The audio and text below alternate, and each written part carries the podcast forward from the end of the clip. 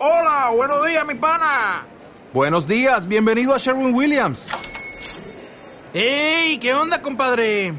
¿Qué onda? Ya tengo lista la pintura que ordenaste en el ProPlus app. Con más de 6.000 representantes en nuestras tiendas listos para atenderte en tu idioma y beneficios para contratistas que encontrarás en aliadopro.com. En Sherwin Williams somos el aliado del PRO. Value Investing FM, episodio 70.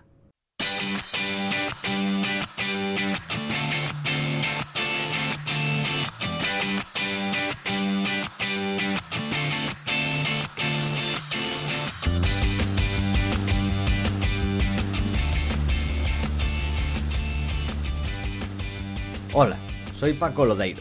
Bienvenido a Value Investing FM, el podcast semanal en el que te ayudaremos a sacarle partido ese dinero que tanto cuesta ganar. ¿Cómo? A través del método de inversión más seguro, sensato y rentable, el Value Investing. Te recuerdo que si quieres empezar a sacarle partido a tus ahorros y no sabes por dónde empezar, tienes a tu disposición mi curso gratuito de introducción a la inversión en bolsa en la web www.academiainversión.com. Y yo soy Adrián Godás, colaborador de Academia de Inversión y fundador de Hacia el Danubio, el único blog donde encontraréis temas que van desde Dostoyevsky hasta minas subterráneas en el Congo.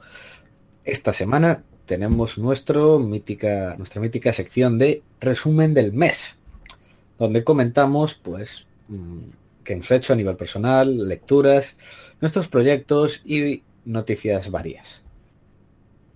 Pero antes, dos avisos. Chachán. Primero, uno que me lleváis bastante tiempo preguntando algunos por correo, por Twitter, en, bueno, por diversos medios, que es si va a haber oferta de cumpleaños y sí, la va a haber. Será a mediados de mes. Así que estáis avisados. Y segundo aviso, ya amenazamos varias veces con hacer una Espera, encuesta. Paco, pero ¿Qué pasó? Pero, pero avisa, o sea, oferta, oferta para Academia de Inversión. Ah, Pa- para, pa- acad- Sí, sí, para pa- Academia de Inversión, para formación avanzada. Cierto. Claro, Que no, a veces queda... Lo doy por hecho, sí, sí, para la formación academ- eh, de Academia de Inversión, la formación avanzada, para aprender eso, analizar empresas, a valorar, a crear una cartera, bueno, de todo. Aprender a invertir, eso, como debe ser. Eso, por un lado. Y por otro lado, nuestra amenaza se cumple de hacer una encuesta para saber dónde nos escucháis, dónde nos escucháis, que puede ser en el gimnasio, eh, andando. Muchos nos lo decís. Pues yo os escucho en, en tal, pero ahora queremos tener una encuesta bien.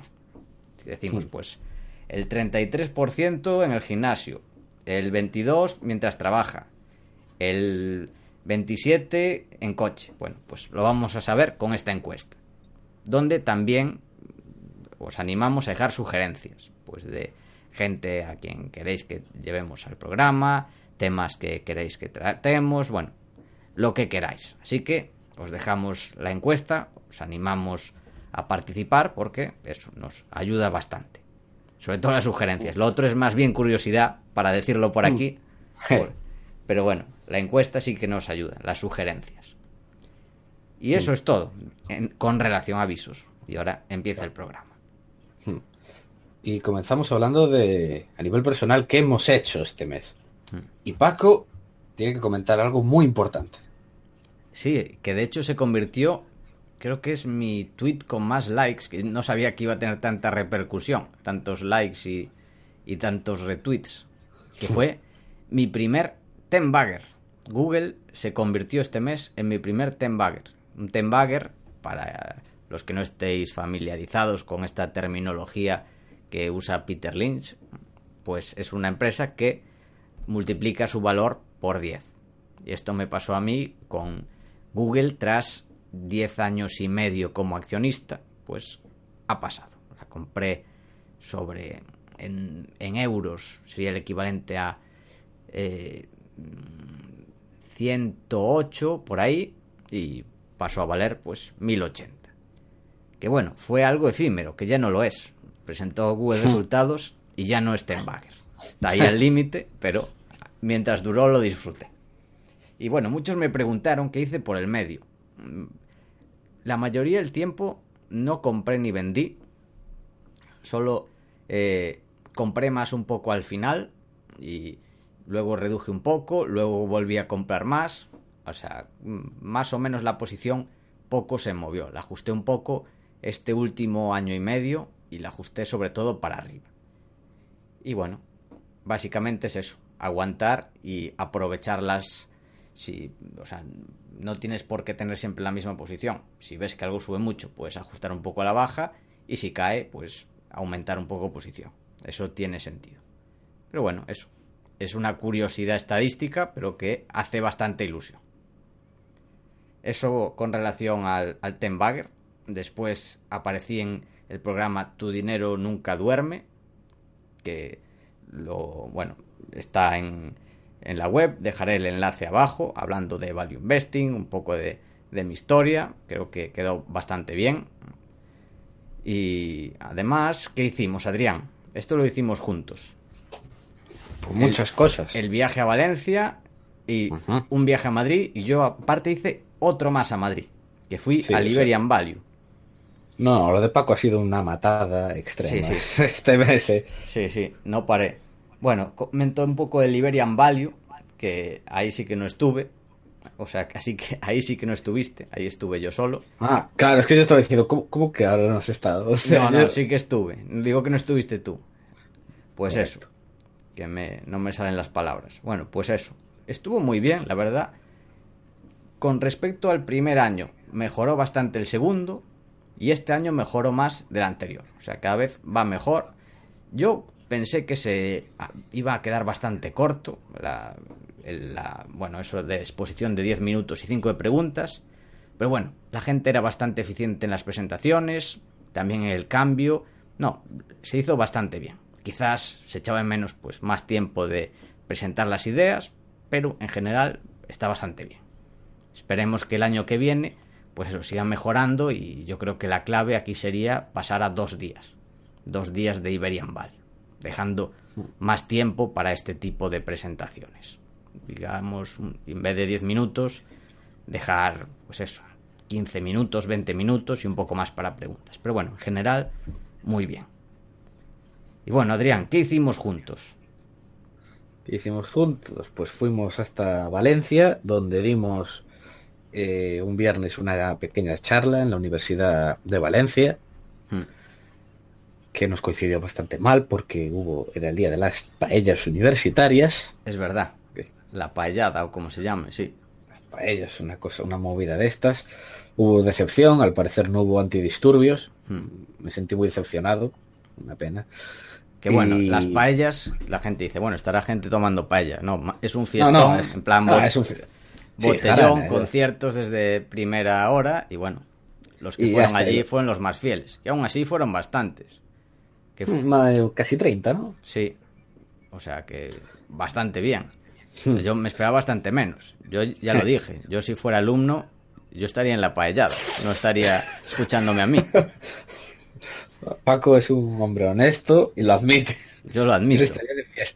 O sea, los que están ahí, pues muchas gracias por, por acudir. También gracias al Club de Bolsa de, de la Universidad de Valencia y, y a Rodrigo en particular por bueno, pues ayudarnos con esto y ayudarnos con lo del día siguiente, con la eh, quedada que hicimos ahí con los oyentes. También gracias a todos los oyentes que fuisteis ahí, que también, que serían también sobre 25 30, o sí. 30 personas. no, no, sí. más. más Sí. Yo conté más 30, 31 ese día. Sí, pues muchas gracias a todos. No esperábamos tanto para ser Valencia, porque en- Sí. en Madrid, bueno, comparado por el tamaño de las ciudades, contábamos con menos, pero bueno, hay Claro. bastante nivel en Valencia y bastante interés en el tema de la inversión y el value investing. Así que, muy Sí, sí. bien.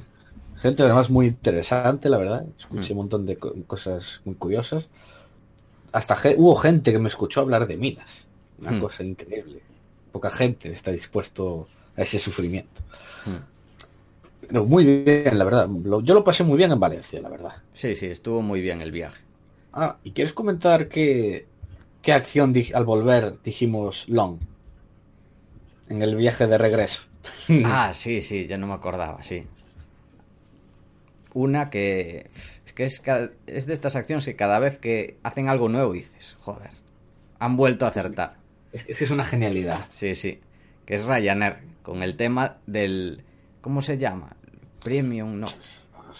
Priority. Priority, eso. Básicamente, ahora tienes que pagar extra para llevar la, la bolsa de cabina y puedes entrar en Priority. ¿Qué pasa? Ahora está todo el mundo en Priority. Debe ser el 70-80%. O, o más, o sea, pero es salvaje. O sea, es salvaje, porque claro, tú sueles ver una cola en un avión y ves pues unos cuantos que se ponen del lado del Priority y luego la cola enorme, normal. Con Ryanair flipas porque es al revés. Ves a todo el mundo en Priority. Nosotros incluidos. Hmm. Y claro, además te sorprende. Y el Paco le decía, joder, esto ya no se puede llamar Priority, va a, haber- va a tener que buscarle otro nombre. Y básicamente eso, que otra jugada de Ryanair porque esto va directo abajo en la cuenta de resultados. Claro, directo a Free Cash Flow, Hmm. prácticamente. Y además no, es de- no me extrañaría nada que en un tiempo acabarán otras haciéndolo. Básicamente, o sea, Sí, sí, tiene todo el sentido. que es como suele, que es como suele pasar. O sea, Hmm. la, la mitad de las políticas de low cost de las aerolíneas en Europa las inventó Ryanair y el resto las copia. Hmm. O sea, es así. Hmm. Y eso por el lado de Valencia. Hmm. Luego también estuvimos, eh, bueno, ahí en medio, después del viaje de Valencia, yo estuve en Salamanca, ¿vale? Simplemente como anécdota, cuento que fui eso, eh, un par de días a Salamanca con mi familia. Ciudad muy bonita, la verdad. eh, El, el casco viejo es increíble.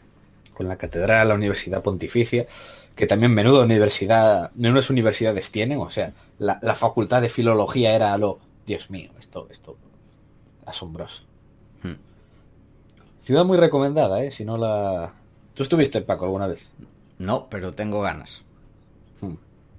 Me extraña, conociéndote, habría, habría apostado que fuiste algún día, algún día de fiesta por ahí. No, pero la verdad es que no. Pero muy, muy, muy bonito, la verdad. Y ahora, en Madrid. ¿Qué hicimos en Madrid, Paco? Pues una vez más, tour visitando a, bueno, a- analistas, eh, gestores, de todo un poco, amigos. Hmm. ¿A quién visitamos? Es que la lista fue larga, no me quiero dejar a nadie. Estuvimos... ¿Quieres decirlos a todos? Venga. Eh, A ver, que, Ameri- que vaya a estar aquí dentro de poco, emérito.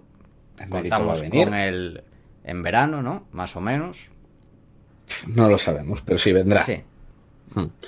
Estuvimos con... A ver, por orden. Eh, Arturo Ballester, Mm, Cierto. que en la Caixa. Sí. Estuvimos en, en Azvalor también. Estuvimos hablando con el equipo de, bueno, de dirección con inversores, de relación con inversores, mejor dicho. Hmm. Estuvimos Oh, con Ja- Andrómeda también. Andrómeda. Uf, como que risas nos echamos con Andrómeda de verdad. Es, menudos dos, son unos fenómenos. Sí, sí. Eh, Javier Flores, También, que eh, colaboraba en el blog La Vuelta al Gráfico. Ahora lo ha dejado temporalmente, pero bueno, esperemos que vuelva con algún proyecto o algo así. porque la verdad el blog estaba muy bien, ¿eh? era de Mm. mis blogs favoritos, ciertamente. Mm. Y luego tuvimos cena con uno de nuestros seguidores del podcast más fieles de todos. Sí, sí, con Juan Ignacio, que vino a la quedada de Madrid y a la de Valencia. O sea, tenemos que darle un premio. Sí, sí. Y contamos con él en la siguiente que será en Barcelona. Sí, ya sabes, no puedes faltar, te hay que hacer un hat trick. Sí, exactamente. Que, Que ahora ha empezado Luego- a trabajar en Cartesio, que es, fue la siguiente visita, ¿no? O me estoy saltando un día por el medio. Eh, te estás saltando un día entero. Vale. Tranquilo. Pero sí, también visitamos en su nueva gestora, pero eso, eso el jueves. Mm. Estuvimos el miércoles con el, el gra- el gran Luis de Blas en Valentum. Estuvimos también con Javier de La Muza. De la muza, sí. uno- unos grandes todos en esa oficina. Eh, luego a la tarde, ¿con quién estuvimos? Por la tarde visitamos Coca-Cola España. Ah, sí, cierto. Hmm. Una, sí, muy, muy interesante. Pillaos con un alumno de Paco. Mm. Y estuvo muy bien, ¿no? ¿verdad? Sí, sí, con. Jordi, que le mandamos un abrazo y le damos las gracias por hacer de anfitrión. Muy interesante. Sí, sí. Además el rollito así Google, todo así de colores, que si un gimnasio, que si Hmm. todas las máquinas y tal, está muy bien, la verdad. Muy, muy bien. Yo descubrí, yo no sé tú, pero yo descubrí un montón de bebidas que no sabía que existían, ¿eh? La esta de sabor a mojito estaba muy buena. Uf, que eso te lo dije. Hay una bebida para todos. Hay Coca-Cola tiene una bebida que se llama Nordic, de varios sabores. Hay una que es verde, no me acuerdo, Fruit o algo así se llamaba. Era- Nordic Fruit. Era la Nordic, la de... Sí, La sí, que sí. tomé yo en lata, esta. Sí, Ah, es que no me acuerdo del nombre, pero sé que estaba sí, muy se, buena. llama, se llama Nordic. eh, había varios sabores, uno es así una especie de mojito. Que no era el otro mojito, día- era, era lima, Claro. le llamaban lima y no sé qué. Lima pero- y menta. Pero Sí. sí, básicamente es mojito, sí, sin alcohol. Y, y- y sabía muy bien, la verdad. Mm. Y el otro día, que te lo conté, que fuimos Sí. al cine, unos colegas, pasamos por Carrefour a pillar cosas, y había, y me di dije, hostia, la bebida esta que probé, que probamos en Madrid. Yo pillé una lata, los otros colegas también dijeron, ah, pues si tú lo dices, pillam- pillaron una. Al día sí, eh, luego lo probaron, y todos me dijeron, buf, es, es la hostia. Está- es- es- va- y ya todos, la, la próxima vez que lo vean, yo creo que lo pillen, que pasemos por el centro comercial. Y o no sea- lo publicitan nada. Y, y- de, de verdad, o sea, si hay los de Coca-Cola que nos estéis escuchando, dadle marketing a eso porque es increíble. Hmm. En cambio, no se lo deis a lo de Coca-Cola con café, por favor. Eso no. Ah, y la Cherry Coke también. La, que probamos una Cherry Coke cero y estaba muy buena. Nada que ver con Sí. la americana, porque la americana Claro. era intragable de lo dulce que era. Es que era beber chupa chups, o sea, era demasiado. En cambio, esta que probamos aquí, muy, muy buena. Hmm. Luego, ¿qué hicimos? Luego ya el día siguiente. Vamos a, Sí. a Cartesio por la mañana. Muy interesante. Muy interesante la propuesta de valor.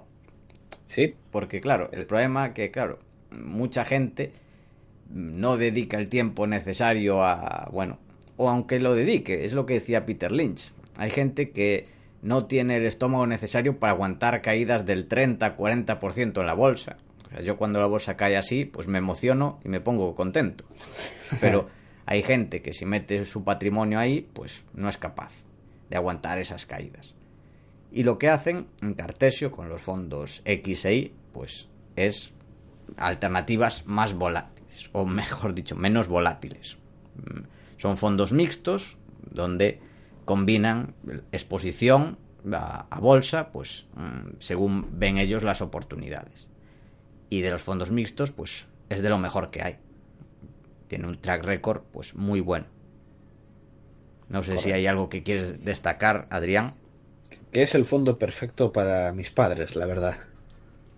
Sí, para gente para mayor, eso, que no vas a sacar, si vas en esos fondos, no vas a sacar casi imposible doble dígito, pero igual tienes una rentabilidad, eh, pues yo qué sé, del 6, Hmm. 7, 8%, Y con muy poca volatilidad, además, por el camino. claro, Que, que exactamente. recuerdo que el Cartesio X creo que se hizo solo un, un menos 10 en 2007, ¿no? O algo así, un menos 15. Mm. Sí, o sea, en exactamente. plena crisis mm, no cayó casi nada.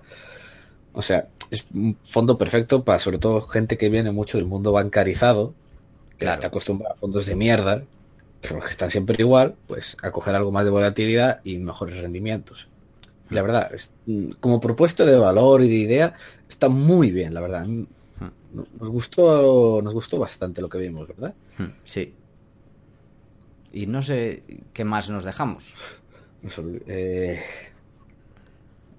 eh, bueno, fuimos a Valley School. Conocimos, bueno, a Rafa León, Ah, sí, Rafa, el gran Rafa, de verdad, un increíble, o sea, Sí, los mejores inversores que he conocido en bastante tiempo. Sí, sí, totalmente de acuerdo. Un crack que esperamos tenerlo por aquí también, dentro de poco. Al- algún día.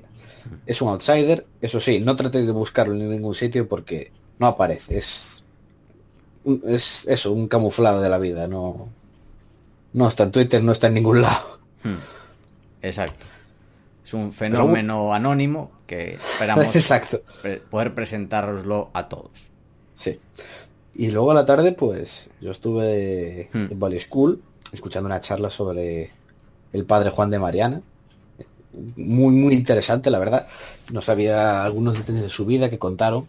de que, por ejemplo, escribió un libro de como de manual para, el, para Felipe III y luego cuando cri- escribió Tratado de la Moneda de Bellón, criticando eso, la, la manipulación de la moneda, Felipe II lo encarceló. O sea, después de ayudar a escribir el libro para su hijo. O sea, joder, increíble. Y luego contaba que, claro, que una vez que quedó liberado, pues que ya no volvió a, a- a tratar ningún tema político. ya solo escribía de teología. Y la verdad, muy, muy bien. A mí, a mí me encanta leer estas cosas porque me flipa a veces lo avanzada que era la gente hace tantos siglos y hace reflexiones que dices tú, joder, le falta eso, la palabra inflación. Pero si no, todo el concepto él lo entendió mejor que nadie. Hmm. Y ya eso, muy, muy atrás. Eh, bueno, y ahí también estuvimos con otro, otro grande, el gran Andrei. También, que tú ya estuviste... Bueno, yo le vi un poco antes y después aprovechamos para cenar con él. Sí. Y le mandamos un abrazo también. Hmm. Y Long Jin Jin. Si queréis un restaurante chino auténtico en Madrid, restaurante Jin Jin, que está ahí por Plaza España, Es- ¿era, no? Eh, sí, creo que está cerca. Eh, de verdad, la cosa más deep value que os podáis encontrar, o sea, es, o sea, per per 2, per 2 roce 40, o sea, Sí, es sí. increíble. O Sí, sea, está de precio increíble y la comida, o sea, es que los tallarines, Paco, los tallarines, Impresionantes. o sea, eso está, y las bolas de arroz de postre, mi madre, o sea, es increíble el sitio. Si vais por Madrid y escuadra de paso, parad ahí. Hmm. Y, y nada más. Que no es poco. Ya hablamos bastante del mes. Uf, sí, la verdad, yo creo que este ha sido el resumen a nivel personal más largo que hemos hecho, ¿eh? Y bueno, eh, pues ¿Qué nada más? más que comentar, ¿no? Nada más. de esta, parte. Pasamos a lecturas y aprendizaje, ¿no? Hmm, Sí. ¿Qué has leído este mes, Paco? Pues he leído a un coetáneo de, ya que hablabas de Juan de Mariana, pues a un coetáneo suyo, que es a Baltasar Gracián, que es un libro que has leído tú, me ha pasado el filtro Godás, y bueno, me animé al arte la prudencia. Que bueno, es son aforismos, está muy bien, muy interesante. Si estuviera escrito en la actualidad, pues quizás me parecería un libro, ¿verdad? pero es como eso, el Marco Aurelio, las meditaciones de Marco Aurelio, pues Hmm, que tiene, bueno, pues que se escribieron hace dos mil años, igual que el arte de la prudencia, pues eso, que se escribió hace pues tres siglos. Y eso es lo interesante, o tres siglos y pico. De y es hecho, que las lecciones son como que se pueden aplicar perfectamente ahora, que es todo súper actual. Sí, sí. Es lo que llama la atención, que es todo muy actual. Y reflexión es eso, que mucha gente debería aplicarse. De hecho, hay una, creo que era la 297, que es, lo- es, es que no me dices nada. hombre. que es la que le pide eh, Buffett a los gestores de fondos. De fondos, bueno, de empresas en, en las que invierte. Lo tengo aquí, a ver. 297. Actuar siempre como si, no, como si nos vieran. Exactamente. Pues es lo que le dice Warren Buffett. Actuad siempre como si todo lo que vayáis a hacer saliese mañana, el día siguiente, en todos los medios, en las portadas de los periódicos. Pues es lo que dice Warren Buffett, que no sé si lo sacaría directamente Baltasar Gracián o de alguien que se lo haya copiado, que igual Baltasar Gracián se lo copió a otro, no lo sé. Pero bueno, Bien. es curioso. No me extrañaría nada porque personajes de estos como Baltasar Gracián o Juan de Mariana son, fueron muy leídos en el mundo anglosajón. ¿eh? Sí, de sí. hecho, comentaba que Juan de Mariana, en la charla, comentaba que lo citaba y le gustaba mucho, creo que era a Locke, Hmm. a Hume y a, no sé si era Jefferson en Estados Unidos. Hmm. O sea, estos ilus- protoilustrados españoles de- del siglo XVI y XVII se leía bastante. Entonces, no me extendería que, que fuera suya también. Pues Baltasar Gracián tuvo mucho efecto en los alemanes, en creo que fue en Schopenhauer, en Nietzsche, de- creo que de hecho fue uno de ellos, creo que fue Schopenhauer quien lo tradujo al alemán. Puede ser, no estoy seguro. Me suena por buscar. el- lo pone en, en el libro, en el prefacio, ¿no? Sí, sí, sí. Eh, yo, hay alguno de esos que sí que fue el que lo tradujo. Baltasar. Lo voy a buscar para para Si tienes el libro ahí, asegurar. lo tiene, debe Sí, sí, lo tengo aquí al lado. Y bueno, Sí, que había. pues eso. Que me Sí, gustó fue bastante. él. Fue Schopen- Sí, pues eso. Confirmamos, fue Schopenhauer que tradujo al alemán el, el libro, sí, sí. Que ojo, eh, que te traduzca Schopenhauer es porque algo, algo, algo con sentido escribiste. Hmm.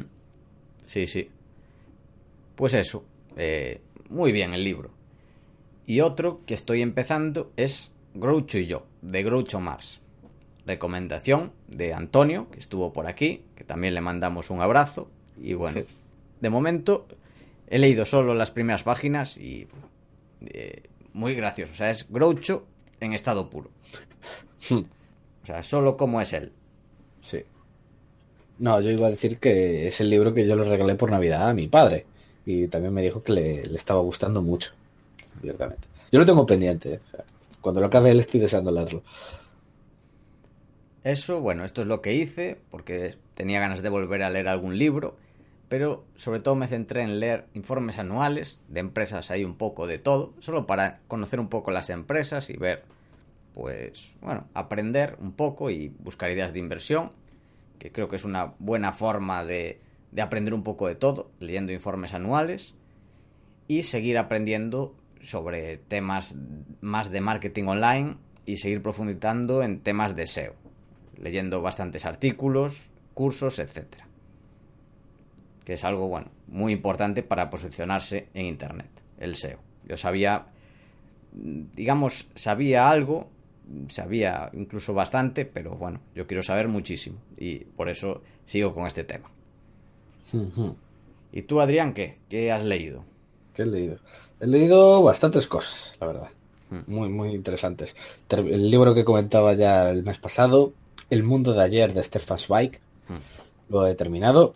Ya estoy deseando coger otro libro de, de Stefan Zweig porque, Dios mío, es una maravilla. Cómo escribe este hombre, no es normal. O sea, hasta él en el libro lo decía en plan súper humilde de, no, yo escribía la biografía de Fouché y decía, bueno, es una biografía de alguien que nadie conoce, no venderá demasiado, y que vendió, eh, que tuvo ni tuvo tres ediciones nada más salir, o sea, cosas así, o sea, él, él es súper humilde con toda su obra. Y de hecho toda su primera mitad de vida no, no se volvió a imprimir nunca, porque él dijo que eso, que era, era malo para él, eso era las obras malas suyas. O sea, era súper tal, con su propia obra. Y el libro es maravilloso, en plan, retrata cómo era la Viena del siglo XIX, cómo fue la, la Belle Époque en París, cómo era un bullicio, efervescencia la época, cómo vivió la Primera Guerra Mundial, la hiperinflación, la parte de la hiperinflación austríaca, eh, el auge, cómo surgió Hitler, eh, contó que Mussolini le escribió una carta porque era fan suyo. O ¿Qué sea, Mussolini dices? era fan de Stefan Zweig, le encantaba mucho al parecer.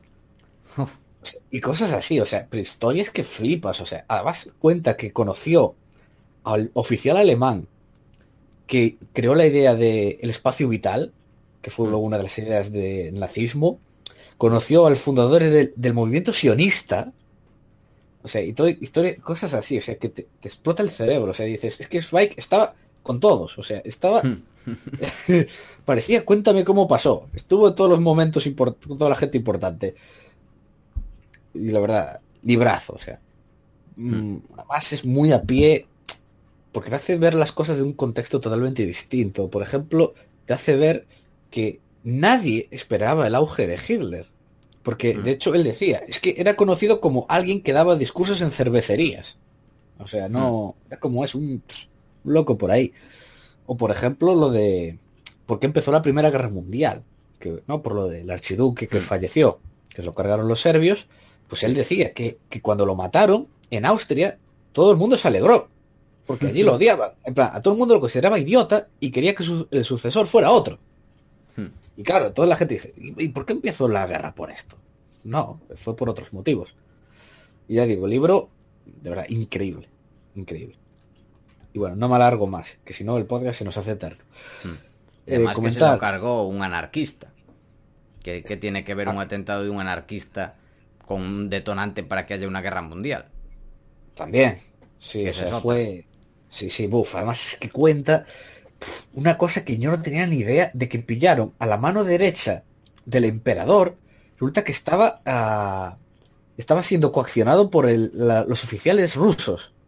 O sea, Mm. pero unas movidas que lo flipas. O sea, de verdad, el libro, o sea, cuenta unos detalles de la época que, que se olvidan y es increíble, increíble. Que también, ¿Qué?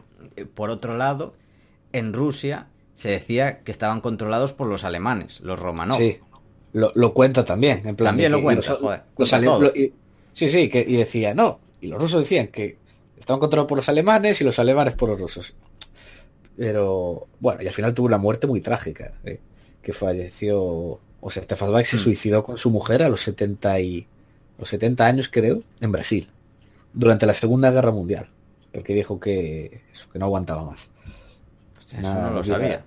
Muy dramático, sí, sí. Te digo, es todo un personaje, o sea, leer toda su obra es maravilloso.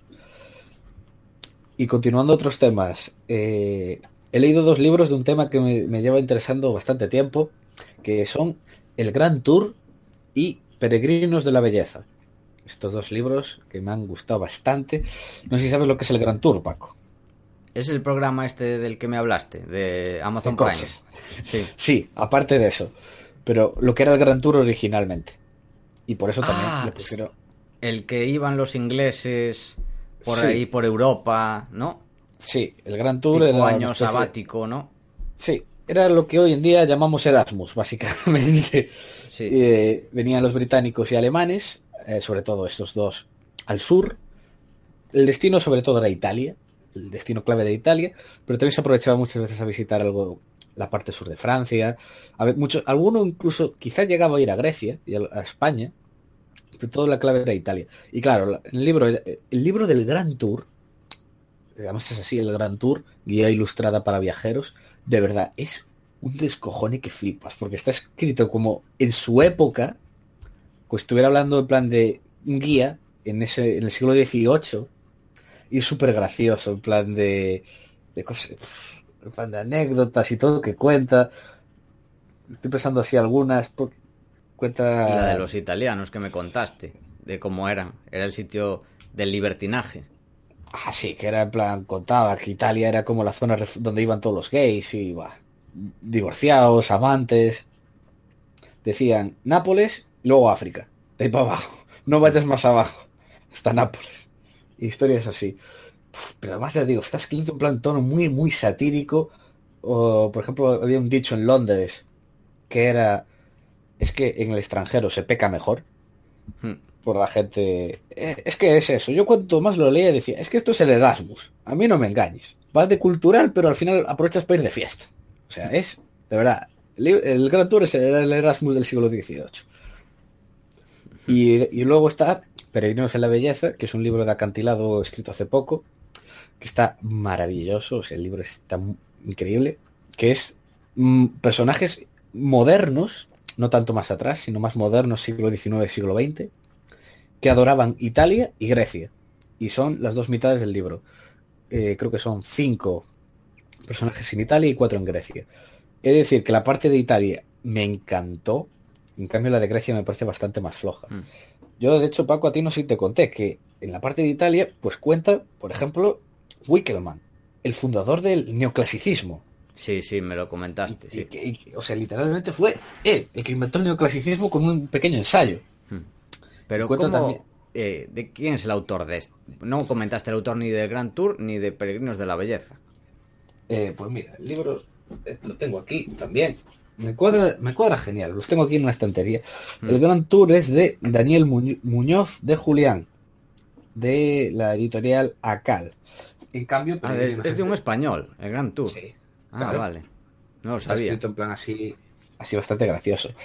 Y el otro, Peregrinos de la Belleza, es de Acantilado Esa es la editorial. y lo escribió.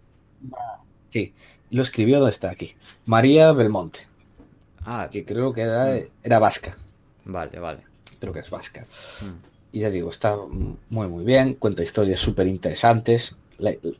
Hay una de, de un sueco que fue a Nápoles, que te lo conté, que iba siempre con su gran danés, Ah, perdió sí, al sí. perro en, en Nápoles y literalmente habló con la camorra y apareció el perro al cabo de una semana. O sea, es, es la mafia, amigo. Es, es como los ayuntamientos, pero eficientes. Todo sigue igual. y no ha cambiado nada, porque Ahora esto, igual, esto ¿con creo quién que hablas? Si pierdes tu perro en Nápoles. con eso, con la camorra. Claro. Y, y las cosas, las- hay cosas que no cambian. Y bueno, eh, ah, y, y me leí también Invirtiendo en Calidad, Hmm. que escribió Cunningham junto a gente de ACO Capital, Hmm. que este libro también lo leíste tú, ¿no? Sí, sí. Muy recomendable. ¿Qué te ha parecido a ti?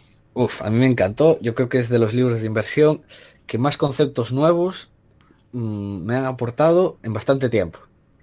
Porque en general yo creo que los libros de inversión, yo tengo esa teoría, que cuando lees 10 o 15 dices que son todos iguales ya. Y este, pues, joder, este aporta cosas nuevas. A mí, me- a mí me, gustó, me cundió bastante, la verdad. Además está bien porque está repleto de ejemplos. Sí, son todos ejemplos, básicamente. Cuenta, cuenta eso, es una idea, una estrategia y una empresa que lo ha llevado a cabo. Hmm. Bueno, y alguna, y alguna que fracasó, claro. Hmm. Tipo Tesco, eh, Kodak, creo que también decía. Y de hecho ponía a Ryanair, de ejemplo también, de en mini ahorros. Hmm. De mini ahorros en todo y volver todo más eficiente. Hmm. Muy, muy bien, la verdad.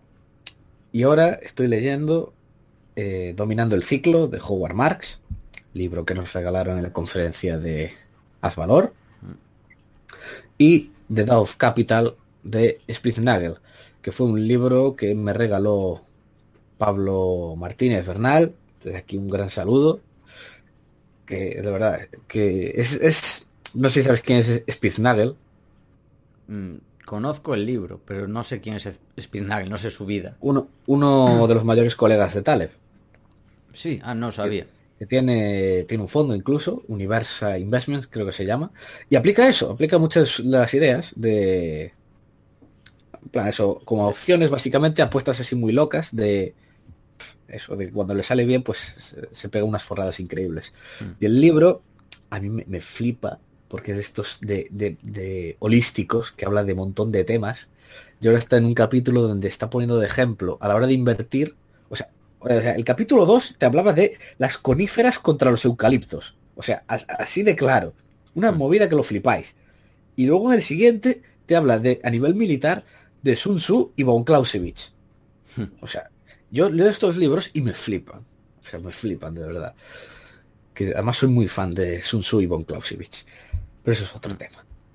Y el dominando el ciclo de Howard Marx, pues Pero, lo estoy leyendo. Eh, of Sí. Capital no trata sobre la economía austríaca y la inversión. Sí, Ah, vale. también. También, Pero es vale. que todo, Ah, todo está con. Es que lo que él te transmite es que todo está conectado. Ah, vale. Y que pues que la idea de posicionamiento estratégico militar es lo mismo de la inversión. Y eso ya te lo mezcla con los economistas del siglo XIX austríacos. O sea, es una movida toda. Mm, interesante. yo de verdad- Mm, voy a el- tener que leerlo. Yo de verdad te digo, el libro además está, está jodidísimo de leer. O sea, está escrito en plan súper enrevesado.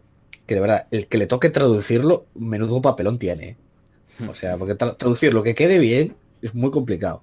Mm. Porque además te pone todo lleno de caracteres chinos y cosas así. O sea, es muy, muy distinto el libro. Hmm. Y el libro de Howard Marks, pues llevo 50 páginas y por ahora las conclusiones son, los ciclos existen, tienes que aprender a saber en qué punto del ciclo estás y ya está. Esa es la conclusión que llevo hasta ahora. Y dice algo nuevo con relación al libro anterior, porque eso ya lo decía en el anterior. Claro, es que, no sé, es que es bastante refrito de todo, sinceramente. Es El muy problema eso. es que no estaría bien si pusiera ejemplos. O sea, el mismo libro, Sí. con ejemplos. Buf, es que ese es, el GAM tiene un problema enorme, no cuenta ejemplo real ninguno. Pone, por ejemplo, yo que sé, un esquema de cómo es, pero claro, no pone ningún ejemplo real. Y es eso, se hace como muy repetitivo todo. Hmm. Muy refrito, la verdad. Hmm. Y eso, esto por, por mi parte. Que no está mal. Pasamos entonces a la siguiente sección. Sección Sí. proyectos. Venga. Perfecto. Pues, a ver, en Academia de Inversión, empiezo. Hubo bastantes cosillas interesantes. un análisis de TK Offshore por Quique Vázquez, que le mandamos un abrazo y que esperamos tener también por aquí pronto. Además, bastante interesante sobre el tema de, del accionariado, toda la, cómo está estructurado, lo que está, bueno, la matriz TK y luego está Brookfield por ahí. Bueno, es muy, muy interesante el, el, análisis de, de Quique. Y también, bueno, eh, hice una valoración de Carelia Tobacco y actualicé mi valoración de Facebook. Y por último, un concurso que hacía tiempo que no hacía ninguno, concurso entre los alumnos, para bueno, que se animen a hacer cosas y darles algún premio, y ya está. Que no está mal. Bastantes novedades. No está mal. En Ortega y Lodeiro, pues lo mismo. Tenemos ahí algún proyecto mmm, posiblemente nuevo. Lo que pasa es que, bueno, queremos hacer bien los que tenemos, pero yo creo que hay cosas interesantes que no podemos decir que no. Hay otras que sí, que estamos diciendo que no, pero hay otras que bueno, si surgen, pues hay que eso, pues trabajar más y no, no dejarlas de lado. Y bueno, puede haber alguna novedad, pero de momento nada que comentar. Hmm. En el podcast, pues seguimos, ahora estamos más o menos sobre los 6.000 oyentes. Y bueno, comentar también la cara de Valencia, que ya la comentamos antes, es lo más destacado del podcast. Gracias de nuevo a todos que fuisteis. Y bueno, nos mantenemos sobre los 6.000, Adrián. Habremos tocado techo. Ah, ¿Qué va? Que... Nosotros no tenemos techo. A ver, es que 6.000 personas interesadas en el value investing ya son bastantes, ¿eh? No, es que hemos copado ya casi todo el mercado. O sea. Claro. Pero es que nosotros creamos el mercado. Pues hay que seguir creando mercado, porque... No, no. La oferta que... crea su demanda. Pues eso, nosotros vamos a crear nuestros propios seguidores. Sí, porque más... Bueno, a ver qué pasa. Pero bueno, cuando empezamos, ni de coña pensamos que nos iban a escuchar sobre 6.000 personas por cada programa, que es una animalada. Así que bueno, muchas gracias una vez más, un mes más, eso, por estar ahí, por vuestra fidelidad, por dar a like, por compartir los programas, porque, bueno, eso, no esperamos que, que fuera tan bien todo esto. Hmm. Y Adrián, ¿tú qué? ¿Qué, qué andas Yo, planeando por ahí en Hacia el Danubio y en otros proyectos secretos? ¿Qué ando haciendo? Pues bueno, comentar primero que este mes publiqué un nuevo artículo en Hacia el Danubio, hmm. el índice de bananerismo 2019, donde hago un Muy repaso bueno. desde, desde, el punto de vista mm, de recursos naturales. Pues claro, si fuera en global sería muy distinto, obviamente. Pero centrado en las minas y en recursos naturales, índice de bananerismo, obviamente encabeza los países más serios, porque está escrito eso, mm, de más a menos. Arriba está Australia, Estados Unidos y Canadá. Y al fondo de todo, pues eso, va, va bajando hasta llegar a Vene Venezuelita. Eh, que es no, no ganó el premio. No, no, pero digo, está último, está último en bananero, pero mmm, el premio El Banano 2019 mm. ah, vale. se, lo, se, lo, he concedido a Sudáfrica. Vale. Por, por ir, por ser candidato a la nueva Venezuela. Porque eso cada mes que pasa, al parecer, se está yendo, está yendo a más, se está yendo a peor. A ver qué sucede. A ver, Así yo que creo que alguna, alguna, historia de Sudáfrica. Yo creo que ya está peor en, en algunas cosas de Sudáfrica que Venezuela, ¿eh? Hay que incluir que en Sudáfrica es tema también racial. O sea, gente que vas, eres blanco, tienes una, una plantación, vienen, te matan y se quedan con ella. Eso Sí, en Venezuela no pasa. Y de hecho la constitución ahora de Sudáfrica permite expropiar sin compensación a los blanquitos. O sea, jaja. O sea, que yo creo que es un premio más que merecido para Sudáfrica. Tota- totalmente. Que era el También- país, fue hasta hace poco la referencia en África. No, es que era literalmente el más rico, o sea, o, o top, junto a los del norte de África, era el más rico en renta per cápita. Y ahora el resto de África anda a tope y estos para atrás. Eh, eh, si es que el mundo es una caja de sorpresas. ¿Quién nos lo hubiera dicho? Hmm. ¿Qué más Y ando haciendo? ¿No quieres co- eh, Sí. comentar tu premio histórico? Que ese Ah, fue sí, muy bueno. Eso es muy... A, a que tú no sabes de la historia. ¿Cómo no lo voy a saber si lo leí? Ca- claro, pero digo, a que tú no lo sabías antes de leerlo. Ah, no, no, antes de leerlo no. Porque era Sí, sorpresa. sí, muy bueno. Premio Banano Histórico a Austria. Y diréis, ¿Austria? ¿Por qué?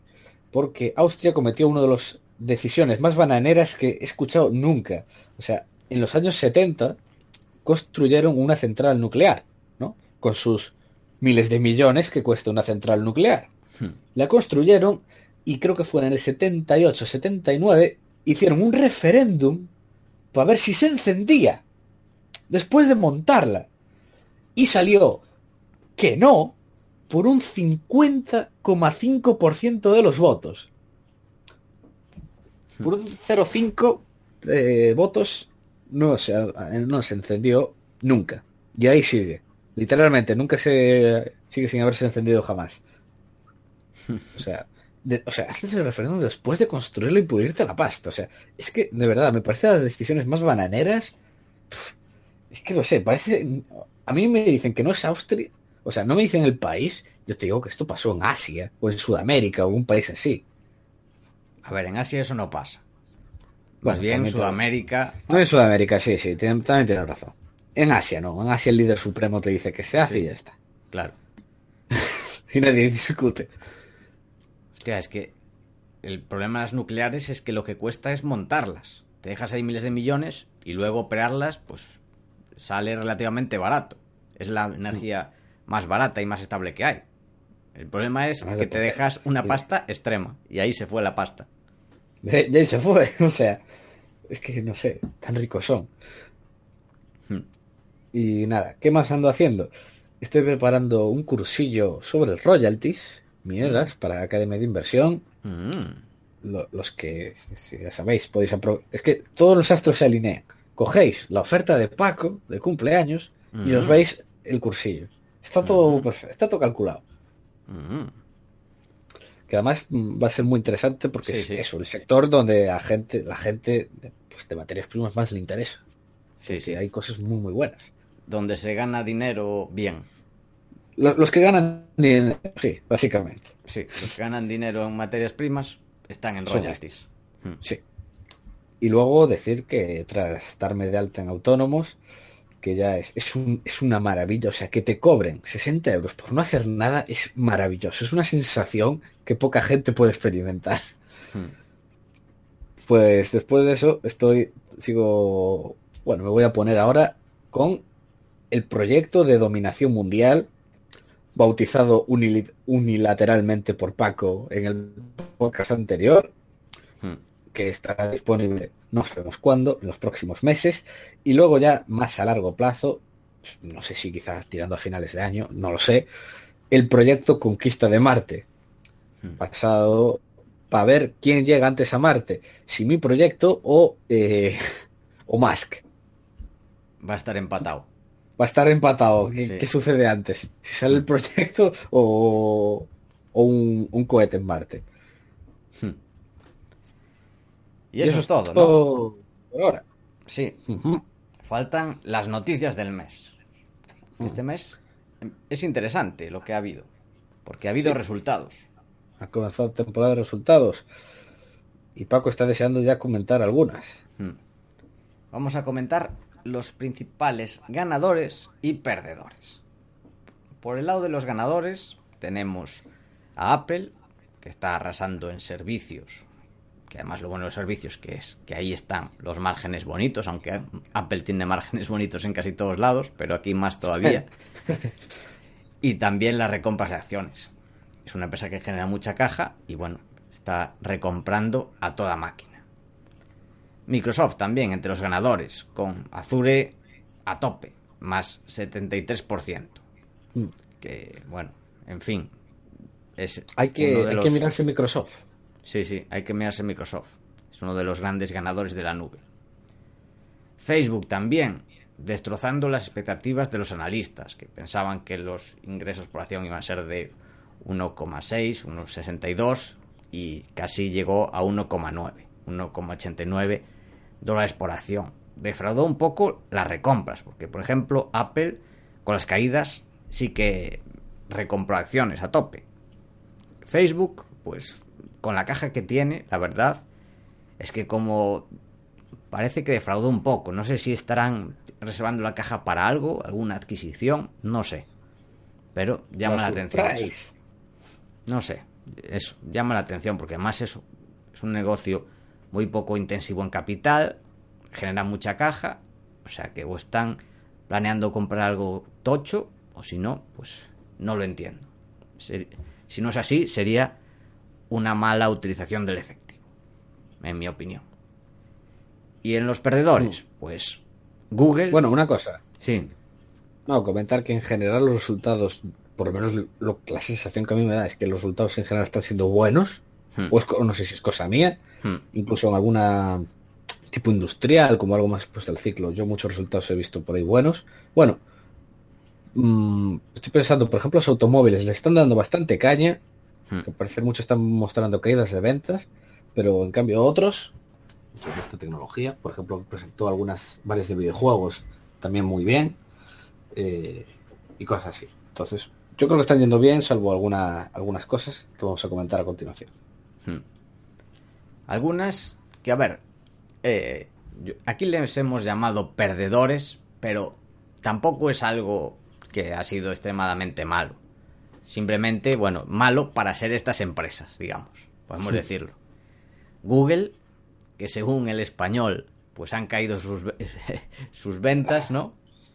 Esta historia, por favor, Paco, cuéntala bien, porque es una maravilla. Pues básicamente que se confundieron, pusieron, caen las ventas de Google, pero no, es al revés, subieron las ventas, se confundieron las ventas de este año con las ventas del año pasado. Entonces le dieron la vuelta y si les, las cambias sí parece que caen, pero no, es al revés. ¿Por qué? Porque parece porque en los resultados, no, esta es la teoría que nosotros barajamos, es porque en los resultados presentan en, en la primera columna 2018 y en la segunda 2019, cuando muchas empresas suelen hacerlo al revés. Entonces por eso pensamos que estos tíos se equivocaron y pusieron que caía. Porque comparando 2018 con 2019. En fin. Periodismo. El nuevo periodismo. El periodismo millennial eso con relación a Google, que bueno, a mí sí, no fueron buenas, pero bueno, como todos los negocios, no tienes que tener todos los trimestres perfectos. Y de hecho Google se caracteriza, eh, perdón, se caracteriza por eso, porque en las presentaciones no suele ser nada espectacular. Pero bueno, a largo plazo, ya ves, un Tenbagger. Hmm. Eh, Constellation. También llama la atención lo del hardware rate. O sea, también ha crecido, y, tal y cual, pero bueno, menos de lo esperado y llama la atención lo del hard rate. Es decir, que el, digamos que la rentabilidad mínima que esperan para las adquisiciones la han reducido para grandes adquisiciones de más de 100 millones de dólares. Eso, bueno, es algo negativo. Eso pasa porque el mercado está caliente. Los private equity, pues eso, se han metido dentro y hace que sea más competitivo comprar o adquirir empresas de este sector.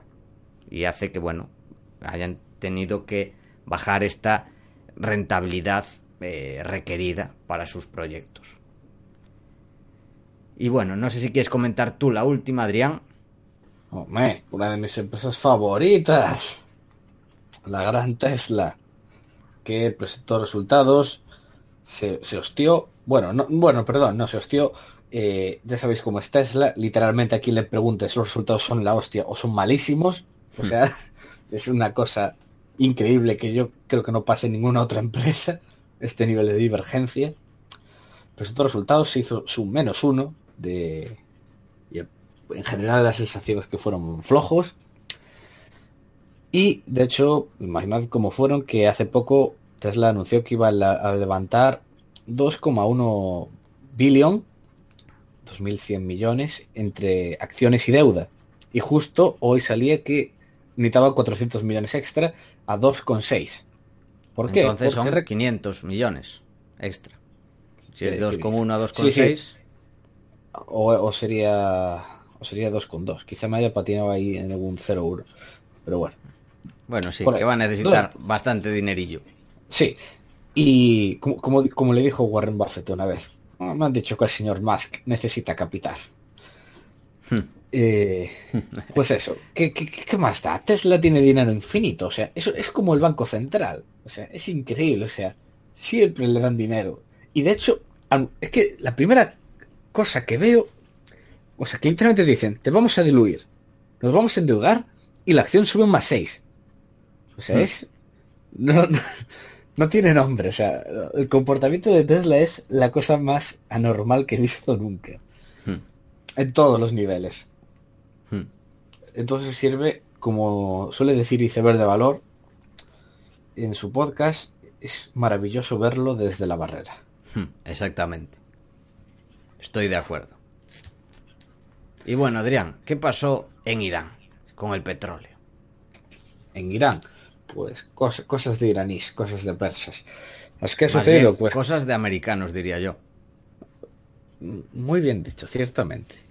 Eh, para el que no lo sepa, hace bastantes meses, el año pasado, Trump anunció que iba a imponerle sanciones de exportación a- de petróleo a Irán, ¿no? Porque ya sabéis que Irán es el mal, es el, el- el mal en la tierra, y le puso bans. O sea, básicamente Estados Unidos tenía prohibido importar petróleo de, Irán. Muchos países también, ali- vamos a poner entre comillas, aliados de Estados Unidos también lo tenían prohibido. Y lo que sucedió es que las exportaciones cayeron menos de lo esperado porque anunció waivers a varios de ellos. ¿Y qué, qué ha sucedido este mes? Pues que Trump ha dicho que se acabó. Ya no hay waivers, ya no puedes importar. Y claro, la- el petróleo empezó a subir, y yo a mí me gusta siempre decir que a la gente le encanta hacerse pajas mentales, increíbles. ¿Por qué? Porque si te paras a ver las exportaciones de Irán, verás que realmente el gran consumidor es China. Y de hecho el gran beneficiado de esto es China, porque, Hmm.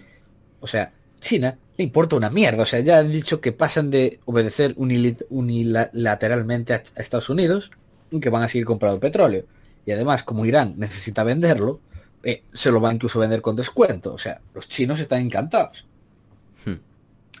Y en cambio, pues, ¿qué harán otros países? Pues no lo sabemos. Por ejemplo, India o Corea del Sur importan bastante de Irán. Hmm. No sé si cambiarán también. Y a ver, hay otros tipos, yo que sé. Eh, algunos que se les acaba el waiver, tipo Grecia, Italia, pues eso sí que Mm.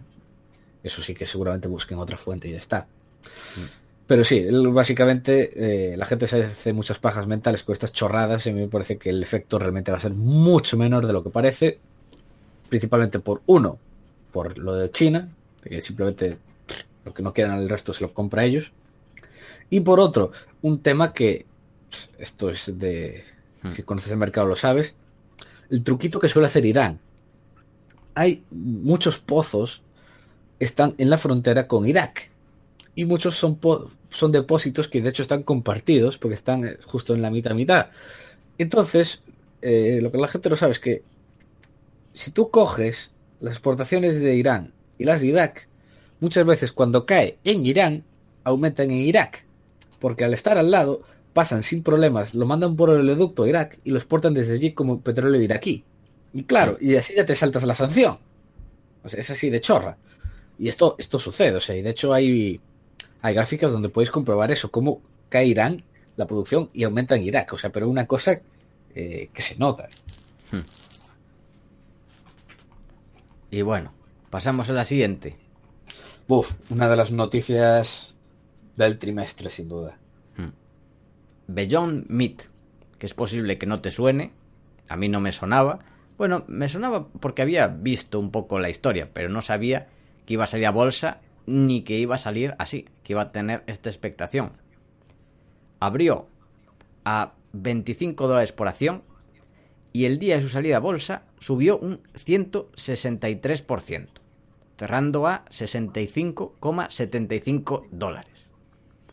Ahora está sobre 70, 71 por ahí, que son 45 veces ventas perdiendo dinero. 45 veces beneficios, no, 45 veces ventas. Sí. Así que así Es. está el mercado. este es el poder de Beyond Meat, empresa que se dedica a hacer eh, una especie de hamburguesas en plan rollo vegetarianas. Sí. Está, ¿Con qué no lo explicamos? Eh, con, tofu, una cosa de estas. Pues ni idea. O sea, no sé. Pero es en plan eso, que parece hamburguesa, que sabe hamburguesa, pero que son cosas vegetarianas. ¿Y qué pasa? Exactamente. La clave es que es casi indistinguible. Quien lo prueba, pues casi no lo diferencia. Así que no sé. Habría que probarlo. A mí me gustaría probarlo, pero que valga 45 veces ventas, eso es lo, lo que sorprende. Claro, ¿por qué? ¿Y por qué sucede esto? Porque básicamente está detrás gente que quiere salvar al planeta como Leonardo DiCaprio o Bill Gates. Y claro, es esto, es, que es la historia que al, mundo le encanta. Tiene actores detrás, eh, vas a salvar el mundo, es una cosa súper cool, súper millennial. O sea, es... Tiene todo para triunfar. A ver, esta habrá que mirarla desde la barrera. Yo la voy a mirar un poco también. Yo creo que la, incluso la voy a analizar en bastante profundidad para ver qué tiene, qué tiene esta empresa para cotizar a 45 veces ventas. Porque creo que puede ser interesante para entenderlo un poco. No para invertir, obviamente, creo que es ininvertible estos precios. Pero bueno, creo que puede ser interesante para sacar lecciones de cara al futuro. Hmm. Y bueno, la última, Adrián. ¿Terminamos con quién? penúltima. Penúltima. Ah, vale. Hay otra más, vale. Que luego, luego hay que hablar de Homero y Virgilio. Ya veréis por qué. Vale, vale. Hablamos primero de nuestro amigo, ¿no? El gran Donald Trump, como dice Maduro. El gran Donald Trump que ayer a la noche puso un tweet por los loles hmm. diciendo que gracias, enhorabuena a US Steel por invertir un billón en el mil de acero, que es en plan, pues es una, una planta de procesado, ¿no? De, hmm. Para crear acero, más innovadora. Las tarifas del 232 eh, vuelven, dan prosperidad al sector del acero en Pittsburgh y en Pensilvania. Hmm. USA Economy is booming. O sea, básicamente eso, alabando las tarifas, las cuotas y el 232. ¿Y por qué lo comentamos? Porque es justo la decisión que tiene que tomar Trump con el uranio. Ya sabéis, la petición del 232 del Departamento de Comercio sobre qué hace, sobre si imponer una cuota a los productores americanos de uranio. Y Trump pues tiene dos meses desde más o menos de estamos ahora hoy el 3 de mayo, le quedan como dos meses para emitir una orden diciendo eso, si se hace o no. Y claro, te llama mucho la atención que esté eso pendiente y que te ponga un tuit alabando eso, el 232 que él ejecutó en el sector del acero el año pasado.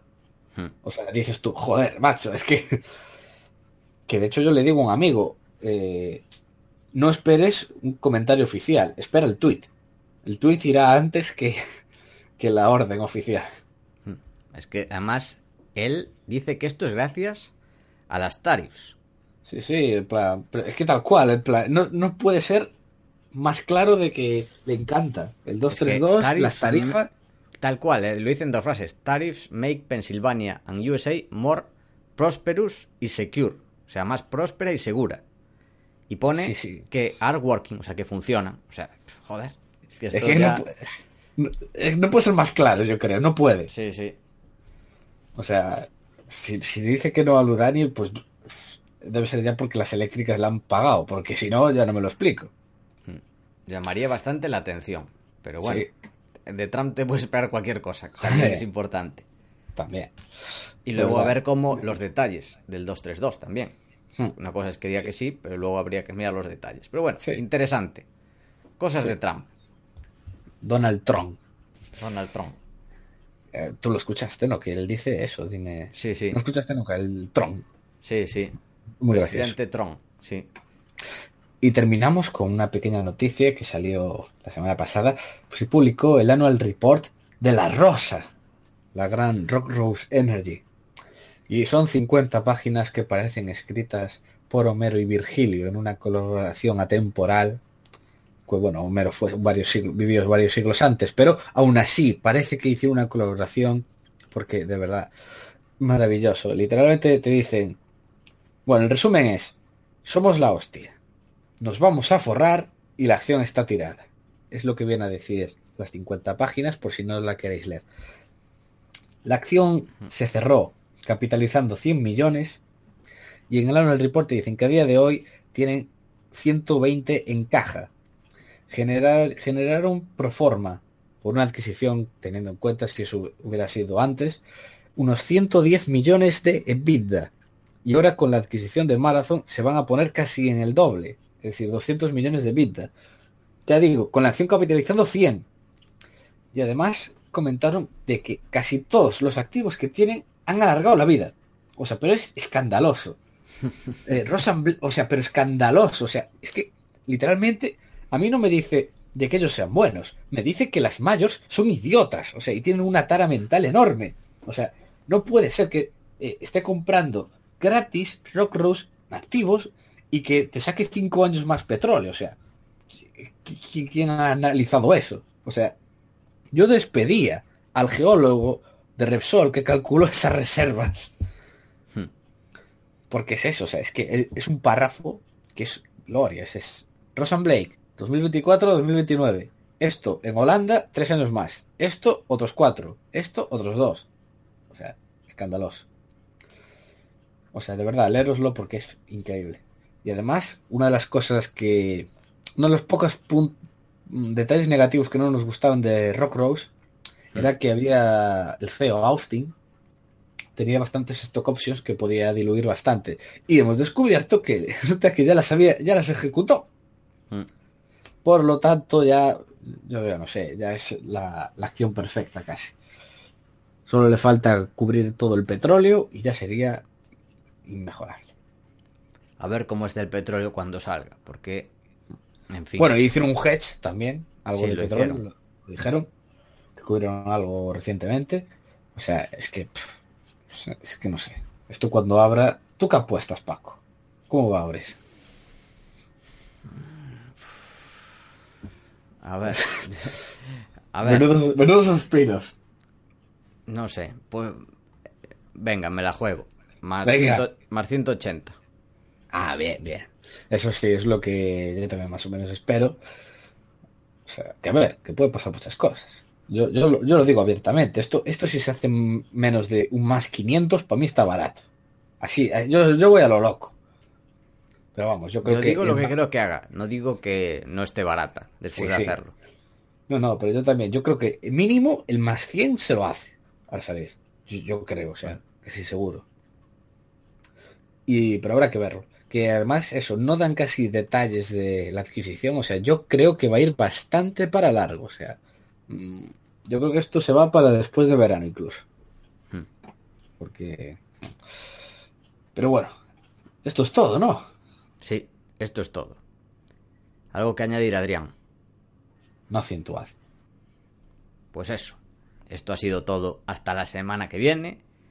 Te animamos a hacer la, la encuesta dejamos en las notas del programa abajo, en, pues yo que sé, en YouTube, en iVoox, donde lo estés escuchando, o en Academia Inversión. También la publicaremos en Twitter, la encuesta a los oyentes. Teníamos que hacerla para, bueno, conocerte un poco mejor y escuchar tus sugerencias.